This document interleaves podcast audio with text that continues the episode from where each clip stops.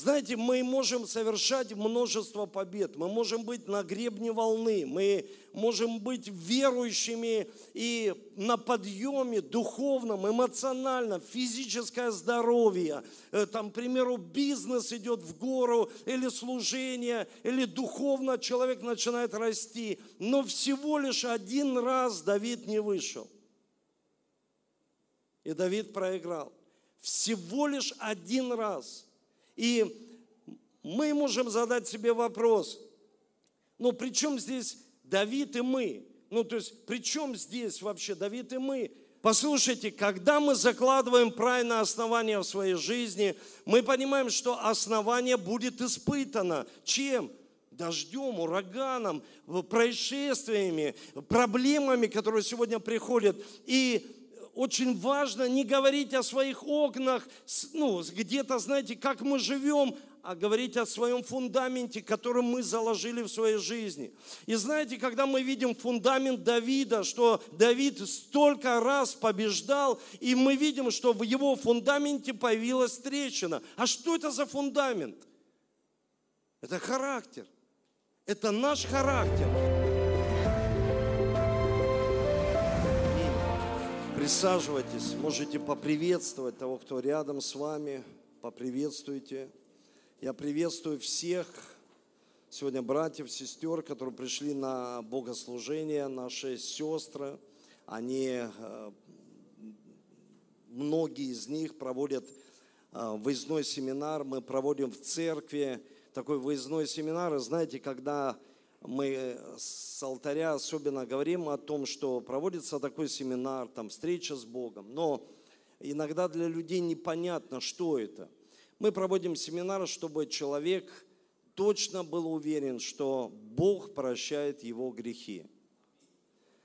Мы проводим этот семинар для того, чтобы человек получил освобождение, исцеление, чтобы он видел, что Иисус разрушил все наши проклятия и мы перешли в Божье благословение.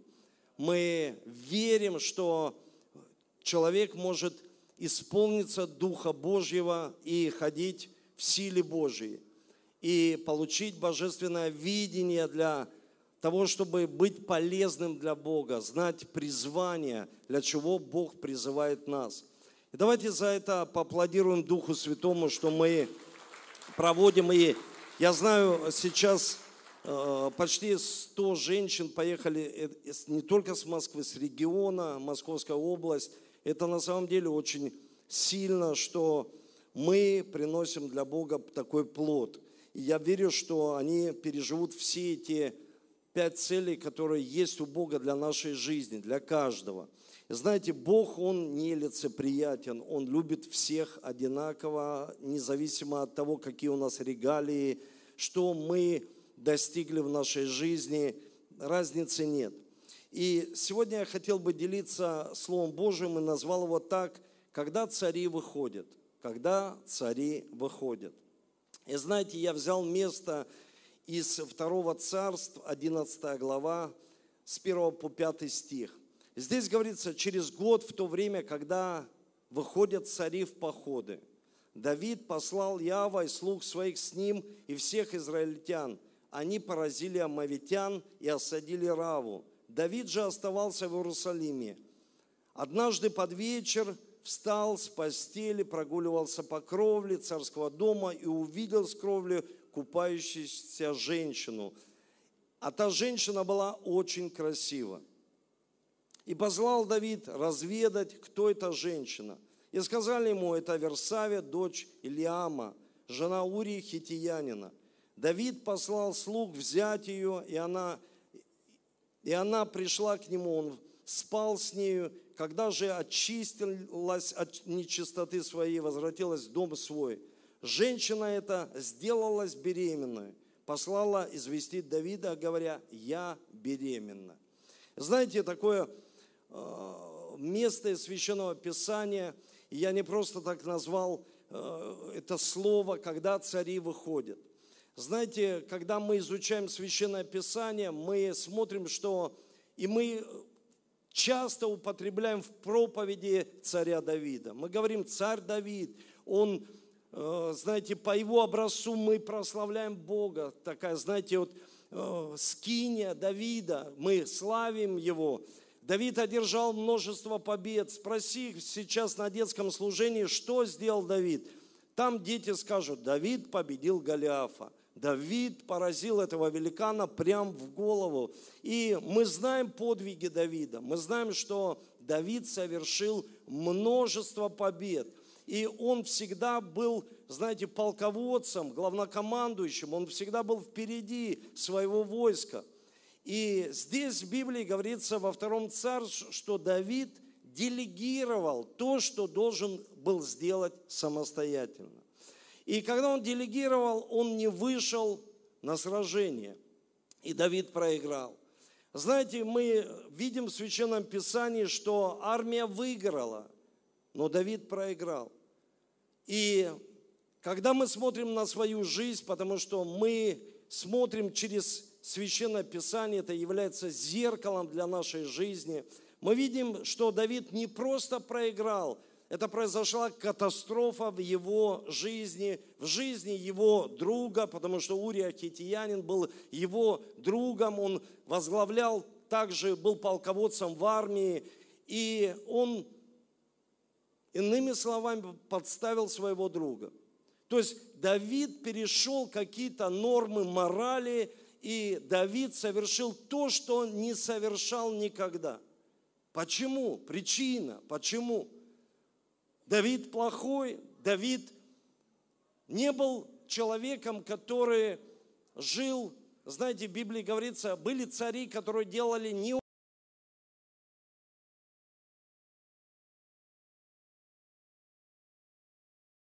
Потому что Давид любил Бога, он прославлял Его. Бог открылся ему как пастырь добрый, и он сказал, ты пастырь добрый, и я ни в чем не буду нуждаться. То есть Давиду открывался Бог. Давид писал псалмы, он пел ему песни, он посвящал ему эти стихи, которые мы сегодня отчасти поем здесь на служении. Мы поем эти песни. Одна из самых лучших нравственных книг, как, знаете, а, как оказывается, это псалмы, когда мы назидаем друг друга псалмами.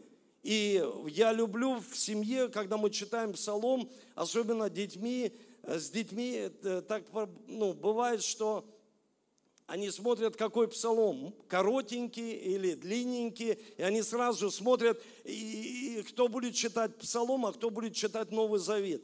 И они всегда там, Давид, Саша, они раз посмотрели длинный, особенно когда 118 и, и Саша, нет, нет, нет, я Новый Завет, я Новый Завет э, читаю. Но очень важно, псалмы, они назидают. И мы видим в Священном Писании, что Давид совершил множество побед.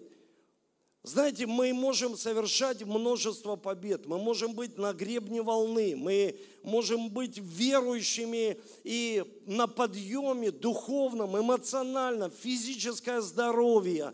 Э, там, к примеру, бизнес идет в гору, или служение, или духовно человек начинает расти. Но всего лишь один раз Давид не вышел. И Давид проиграл.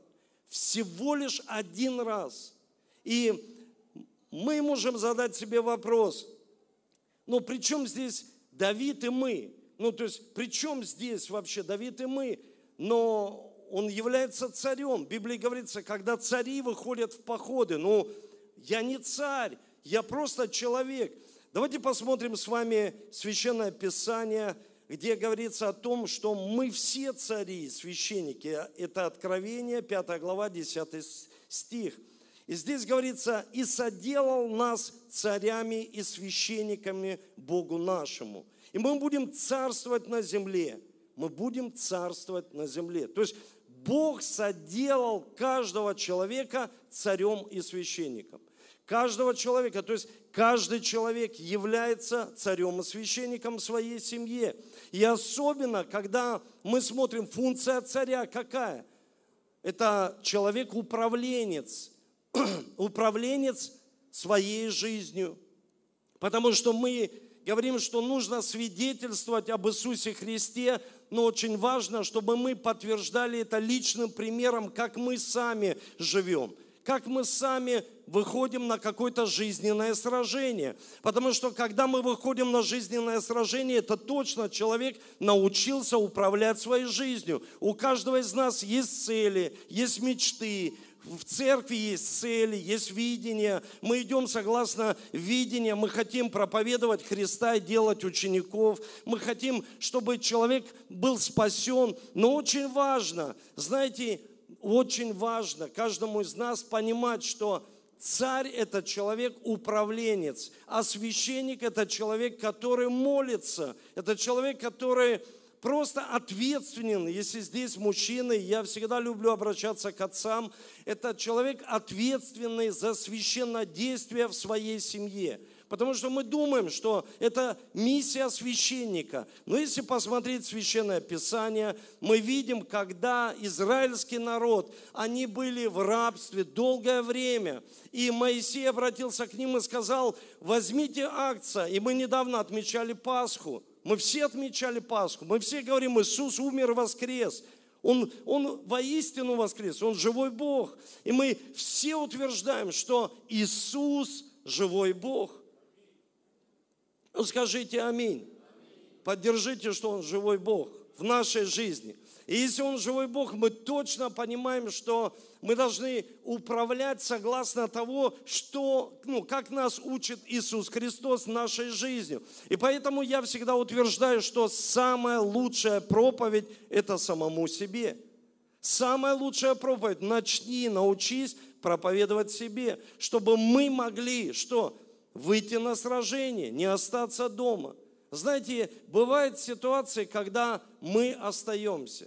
И это не просто человек не пришел на служение – но бывает и так, что человек не пришел на богослужение, или, к примеру, человек не пришел на то сражение, которое невозможно делегировать никому. Послушайте, отцовство невозможно делегировать никому, ни маме, ни своему знакомому, ни человеку, который может помогать и возить человека на машине и быть, к примеру, временным человеком, который помогает быть водителем.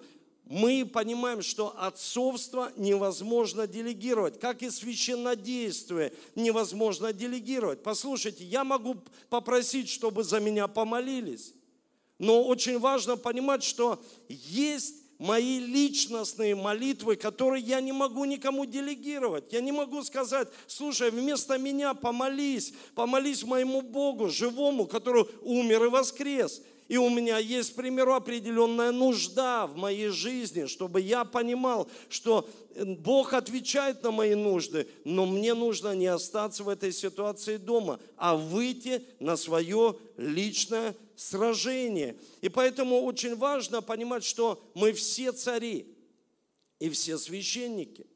И знаете, роль священника в семье – это говорить о Боге – Роль священника, почему Бог выбрал Авраама из множества людей. Представьте, множество людей. В Уре Халдейском жили ну, разные люди. Но Бог вы, выбрал именно Авраама. Почему? Потому что когда он к нему обратился, он сказал, я открою тебе тайну.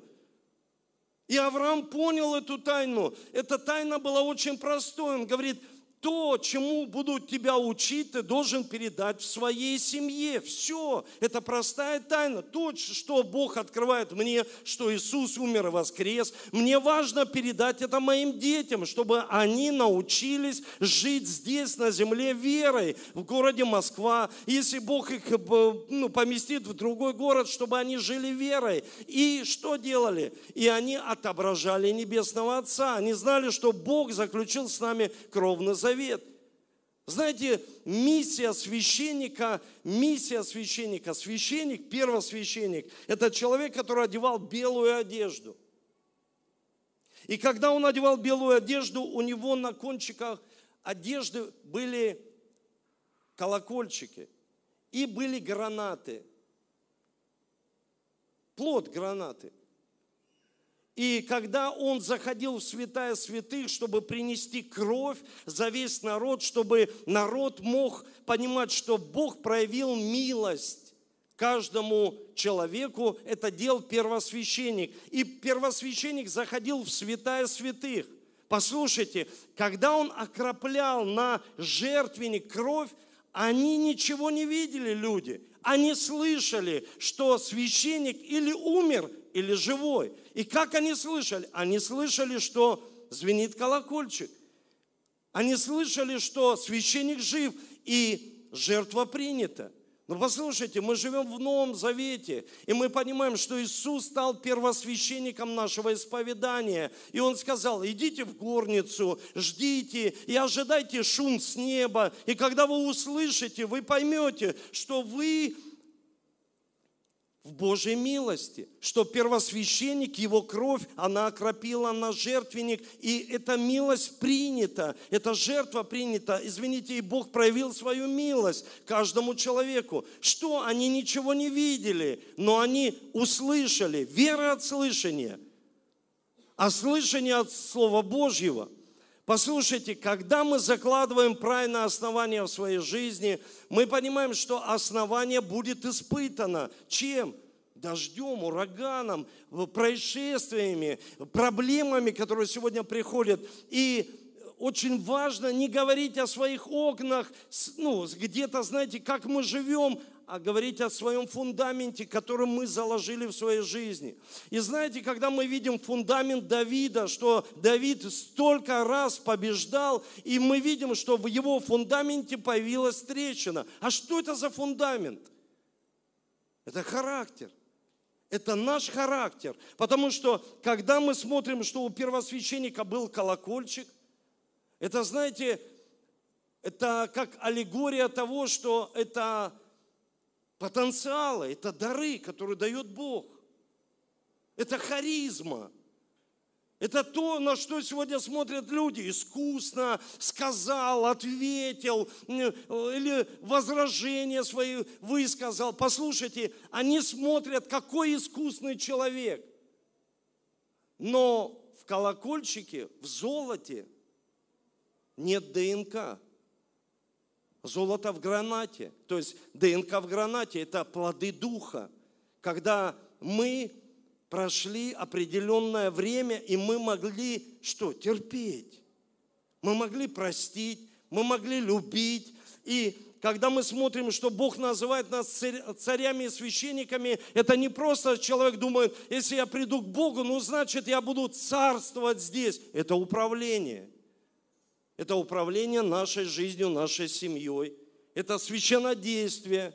Это когда Бог обратился к отцам и сказал, помажьте перекладины, чтобы вы были под защитой. Это целый процесс. И тогда мы видим, что Бог избирает всех людей. Но не все хотят выходить. Не все хотят выходить на сражение. Знаете, мы, когда мы молимся утром, я не вижу всех на молитве. Не потому, что люди плохие, потому что люди думают, если я в победе, если я верующий, и один раз я куда-то не приду, значит, я буду всегда побеждать. Послушайте, один раз стоит человеку остановиться в своей жизни, просто остановиться. Самое опасное место, я всегда об этом говорю, это победы. Самое опасное место, когда человек начал побеждать, и он уже поднялся, и он думает, что, послушай, ну, мне уже, я всегда побеждаю, я живу верой, я читаю Библию, но очень важно, чтобы мы не остыли, чтобы мы не остановились. И знаете, я следующее, что я хочу сказать, что рабское мышление, оно убьет царское достоинство. И в Библии, в притчах 30 главе, 22 стих, здесь говорится,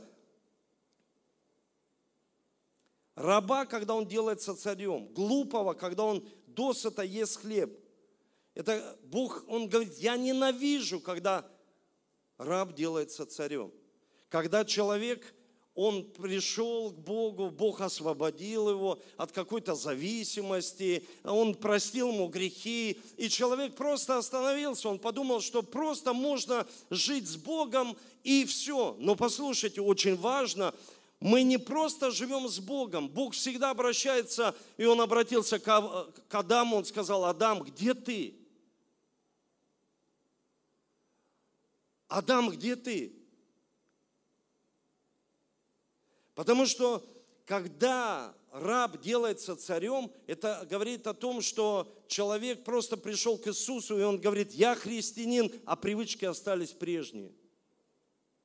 Знаете, как я недавно прочитал интересную такую историю, как э, два монаха стояли на берегу реки, и они стоят, и им нельзя прикасаться к женщине, даже не то, что посмотреть, прикасаться нельзя к женщине. И женщина подошла и говорит им, я не могу переправиться на другую сторону. И один монах взял ее и перенес. И они уже идут, прошли долгое время, и этот монах поворачивается и говорит другому, почему ты так смотришь на меня? Он говорит, а как ты перенес эту женщину? И он сказал ему, ты знаешь, я перенес, я помог ей, но ты до сих пор ее несешь в своем сердце. Знаете, есть люди, они что-то сделали, и они до сих пор несут что-то в своем сердце. А что это? Это обида, это отверженность, это разочарование – и человек побежден разочарованием, и он уже не хочет сражаться. Такое впечатление, он говорит, все, я проиграл, я просто буду в этом жить. Это и говорится здесь, что Бог не любит, когда раб делается господином, когда у человека рабское мышление. То есть оно осталось прежним, привычки не поменялись. То есть человек не изменился, он просто может называть «я верующий человек», но Бог хочет изменения в нашей жизни. Когда мы изменяемся, когда мы обновляемся. Знаете, мы смотрим на наши телефоны, если они обновились каким-то, к примеру, обновлением, ну точно поменялось все, ускорилось, ускорился процесс, память стала лучше. Но почему так не происходит иногда с человеком, который просто остановился на одном месте? Бог желает, чтобы мы изменились, чтобы каждый из нас поменялся, поменялся в своих привычках. Если человек не молился, он начинает молиться. Если человек не читал каждый день Библию, он начинает читать Библию. Если он не молился за своих детей, с детьми не читал Библию, он выступает как священник своей семье. Если человек не управлял своей жизнью, никогда не ставил цели, никогда не смотрел в будущее на несколько лет вперед, он говорит, что я хочу быть не просто священником, потому что иногда люди, они просто молятся, молятся и говорят, ничего не происходит происходит? Ну, потому что нужно быть царем и священником. Не только царем, но и священником. Не только священником, но и царем. Большая проблема, что многие молятся, но не изменяются. А есть наоборот, люди, они постоянно ставят цели, но теряют Бога, как и Давид. Послушайте, он был сильным человеком. Всего лишь один раз. Всего лишь один раз он не вышел. Что произошло в его жизни? Знаете, когда он не вышел, и я себе записал так, люди не выходят, потому что у них постоянно есть оправдание. Постоянно есть оправдание. Помните, в Библии говорится, когда Бог позвал людей на званный пир, они пошли и начали оправдываться. Они сказали, я строю. Ну, серьезное как бы задание. То есть человек говорит, я строю. Это же не просто говорит человек, я пью, гуляю, э, там, занимаюсь э, какими-то развратными вещами. Нет, он говорит, я строю, я слишком занят. А другой сказал, я женился. Я подготавливаюсь к свадьбе. Это говорит о том, что в нашей жизни не сработают духовные законы, которые Бог приготовил для каждого из нас. Есть люди, не знают Бога, вы слышите, не знают Творца, но знают духовные принципы. И они живут этими принципами, и они видят, как ну, все получается в их жизни. И первый принцип, о котором я хочу сказать, это царь не имеет права прекратить борьбу в своей жизни – не имеет права прекратить борьбу в своей жизни. Царь и священник, человек, который говорит, я царского достоинства, потому что Иисус мой царь. И я не, я не остановлюсь. Если есть у кого-то дети не спасены, жена, муж не спасен, ты не можешь достичь каких-то результатов цели, человек говорит, я не остановлюсь, потому что я не закончу эту борьбу. Почему? Потому что меня так учит Слово Божье. 1 Петра, 5 глава. Трезвитесь и бодрствуйте. 8-9 стих. Потому что противник ваш, дьявол, ходит, как рыкающий лев, ища кого поглотить. Противостайте ему твердой верой, зная, что такие же страдания случаются с братьями в мире. То есть страдания. Человек говорит, ты не знаешь, какие у меня страдания. Пастор, я потерял работу, у меня проблема. Ты не знаешь, какие у меня страдания. Но Библия говорит, что такие же страдания с братьями случаются в мире. Что нам нужно сделать? Не остановиться. Ну послушайте, не остановиться. Сражаться. Быть как бы в процессе постоянно. Потому что когда мы не в процессе, что происходит? Знаете, я а, одному человеку, ну, когда я переезжал в Москву, э, я продал дом свой и строю сейчас дом. И одному человеку предложил, говорю, поехали посмотришь стройку. И он мне сказал, стройку? Не, не, не хочу на стройку. А что ты не хочешь на стройку? Ну, там грязно сейчас на стройке. Я приду к тебе, когда ты уже все построишь. А, вот так вот живут многие люди. Они говорят, мы не хотим стройки. Мы не хотим процесса. Мы не хотим руки пачкать, ноги, чтобы, ну, в бахилах зайду. Я не хочу пачкаться, но хочу результата. Я не хочу, чтобы, знаете, ну, как-то э, не бороться, но, но нужно возлюбить процесс.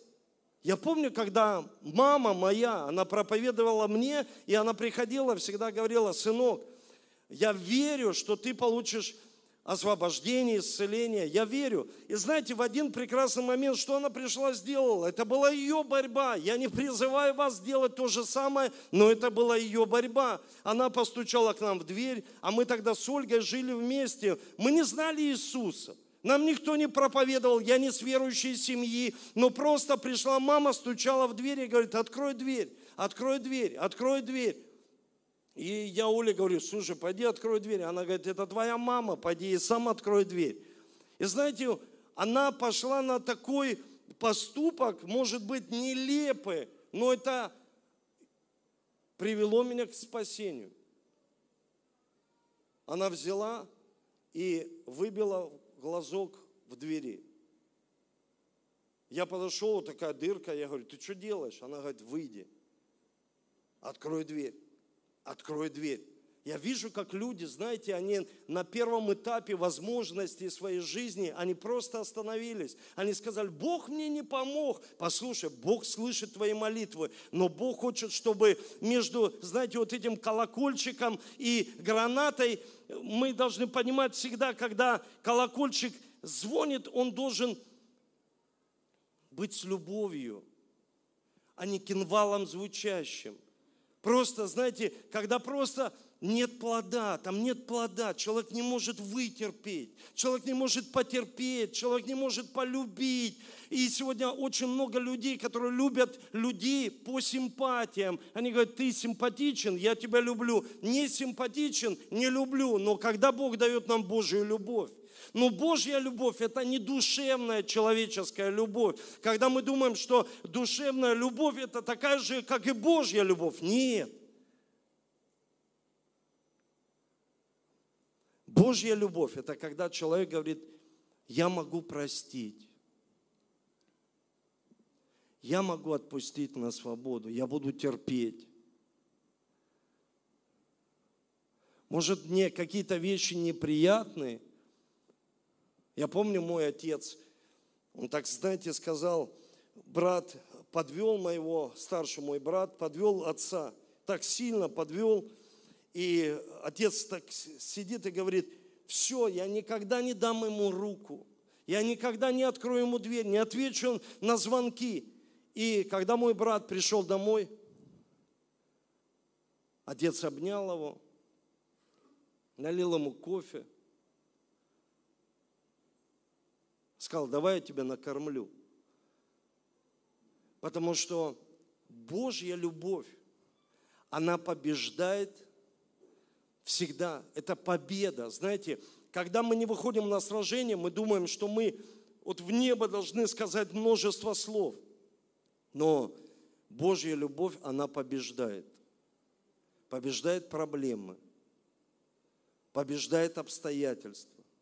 Побеждает, когда мы боремся, знаете, человек не против крови и плоти, так говорит Священное Писание, не против человека, а против демонической силы. И когда Бог дал мне понимание молитвы, в которой мы сейчас находимся, это мы молимся по утрам, я увидел, что реально враг, он хочет как будто запечатать людей, чтобы они оставались в разочаровании, в обиде, чтобы они не могли осуществить свое призвание. Еще раз повторю, что, знаете, мы должны это понимать, что Бог спросит с каждого из нас за наше сражение. Он не спросит с другого человека за мои личностные сражения, за мое призвание, за мое отцовство. Потому что мы несем ответственность перед Ним, перед Творцом, и каждый даст отчет, что мы, какие битвы мы не вели, какие битвы мы просто не выходили, когда выходили все – когда выходит семья, когда мы в единстве. Поймите, Бог, Он живой. И нам кажется иногда, когда мы что-то не делаем в своей жизни, мы не воспитываем детей, или, к примеру, когда мы не осуществляем наше призвание, или не берем ответственность перед Богом за свою жизнь, мы думаем, что Бог, Он как будто ничего не видит. Но Бог видит, Он нас любит. И мы даем отчет, когда мы не вышли, когда мы сдаемся, когда мы устали или когда мы говорим, что я просто не хочу. И последнее, что я хочу сказать. Знаете, не бывает победы без сражения и успеха без труда. Никогда. Никогда не бывает. Не бывает победы над любым грехом, и мы видим в жизни Давида, единственный раз он не вышел. И сразу окно Авертона. Сразу в окно он увидел женщину, которая была супер красивая. Знаете, когда он ее увидел, что он сделал? Он согрешил. Что сделал грех? Разрушил его семью. Что сделал грех? Разрушил его детей. Что сделал грех? Грех он передал по наследству, и мы смотрим, что Соломон имел 600 жен, 300 жен и 600 наложниц. То есть грех стал умножаться. И мы видим, что при Соломоне, когда мы говорим, что следующий сын его расколол все царство, нет, при Соломоне царство – раскололась. Почему? Потому что Соломон, он есть историческая, богословская, научная версия, что Соломон, он расточил весь бюджет на женщин, которых содержал, на их храмы. То есть в бюджете уже не было ничего вообще. Это бюджет нашей жизни, это экономика. Грех парализовывает не только нашу жизнь, знаете, не только здоровье, но еще и экономику. Почему человек работает для дырявого кошелька? Потому что он не может выйти на сражение против той проблемы, которая есть в его жизни. Знаете, я сейчас один человек мне скинул, реклама в Европе идет одной фирмы, я не буду здесь ее рекламировать, мужик беременный. Мужчина беременный. Это реклама, ну, серьезная компания, фирма, и, и, и ты думаешь, что происходит вообще? И люди говорят, что многие, это нормально. То есть в Европе человек говорит, это нормально.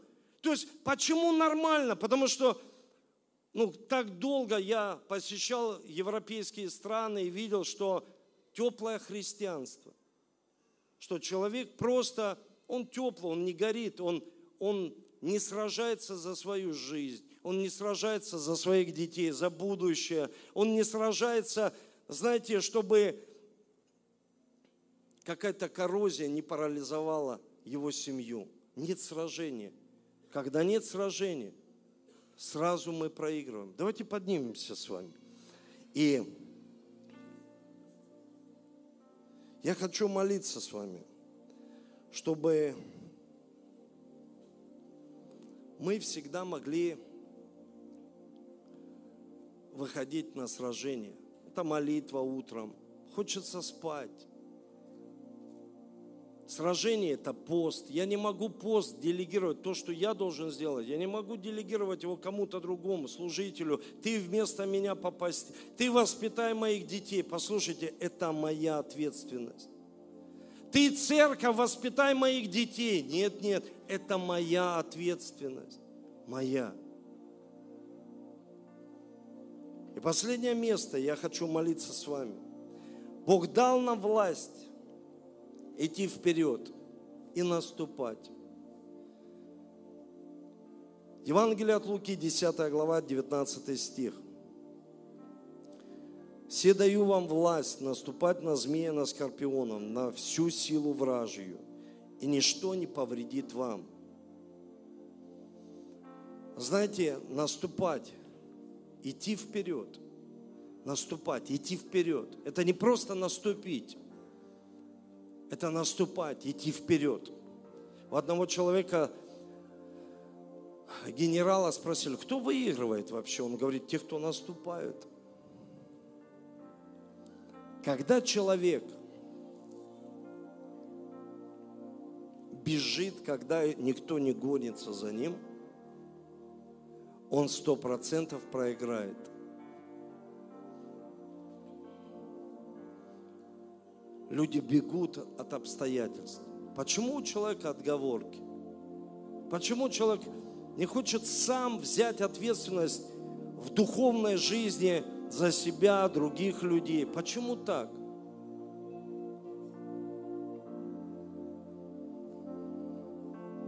Потому что обстоятельства Помните, Иисус сказал, семя не растет, потому что обстоятельства и богатство этого мира. Богатство это не только деньги, о чем сегодня э, говорил Александр, доллары.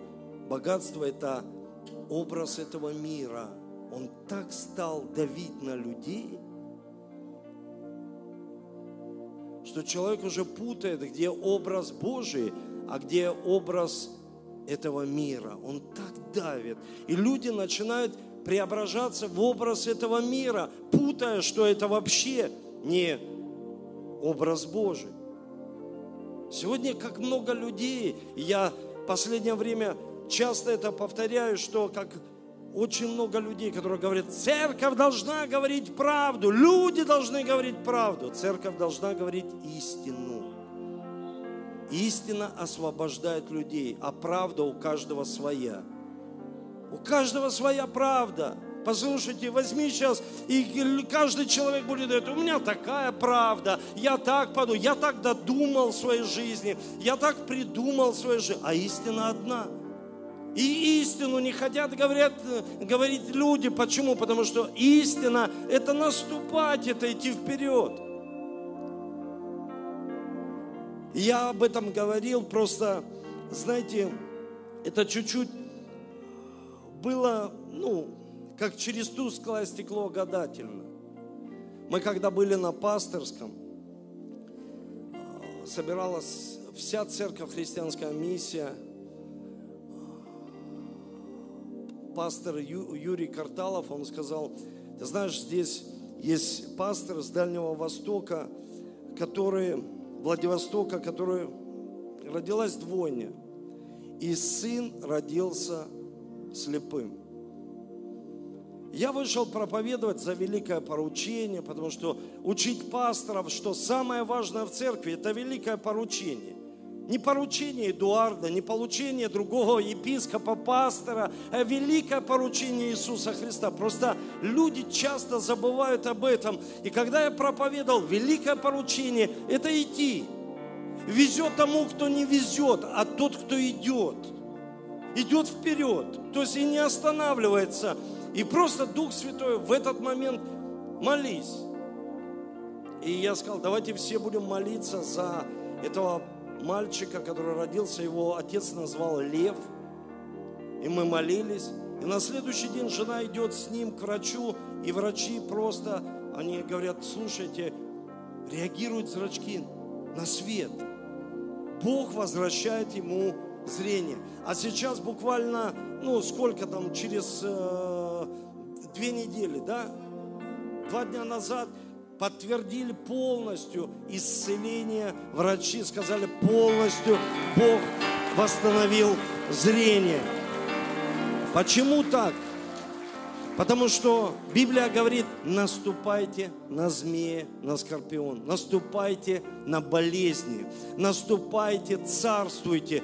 Если Бог дал тебе призвание, ты, к примеру, спортсмен, ну, ну, ну, я не знаю, знаете, в моем понимании, значит, нужно так бороться, чтобы стать лучшим, чтобы царствовать там. Послушайте, не быть превознесенным человеком. Ты молишься, нужно, нужно же бороться, чтобы царствовать в этой сфере. Если Бог открыл тебе какую-то сферу, ну, становись там лучшим. Почему? Потому что ты верующий человек. Верующий человек – это непосредственный человек. Это человек, который говорит, я хочу, я хочу в этой сфере сфере добиться результата. Почему? Потому что Бог мне сказал, не человек, а Бог мне сказал, что я царь и священник. Я буду Ему молиться и верить, что я управляю своей жизнью, и я достигну результата вместе с Богом. Почему? Потому что я иду вперед с Ним, я наступаю иду вперед, и вижу, что меня будут сопровождать чудеса и знамения. Но когда я стану в своей кровати, как это сделал Давид, откроются окна Авертона в мою жизнь, любые окна, придет проблема. И она меня остановит. Какой бы человек не был царь, если он остановится, он проиграет.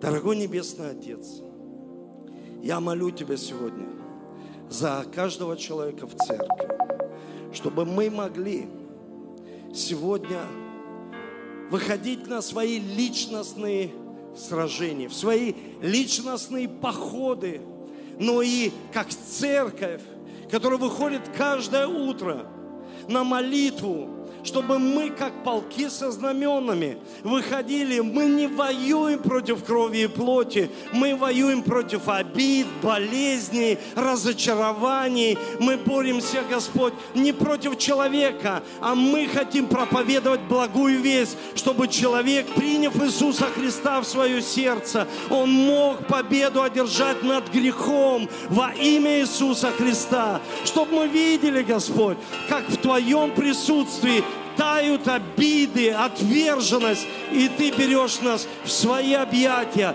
потому что Ты наш Отец, Ты любящий Отец, и мы хвалим Тебя, славим Тебя здесь, на этом месте. Мы громогласно будем прославлять Тебя и выходить, и не остановимся, не остановимся, Господь, в своей вере, потому что Ты сказал нам, чтобы мы бежали на ресталище, чтобы мы шли к своим победам, шли к Иисусу, поднимались, Господь, шли в свое, Господь, в свой пост, шли, шли в свою ответственность, Господь, во имя Иисуса. И если Ты проговоришь нам, мы пойдем и во второе поприще, Господь. Спасибо Тебе за это время. Спасибо за церковь, которую Ты созидаешь и назидаешь Словом Твоим. Я верю, что каждый человек будет выходить на свое личностное сражение во имя Иисуса Христа. Аминь и аминь.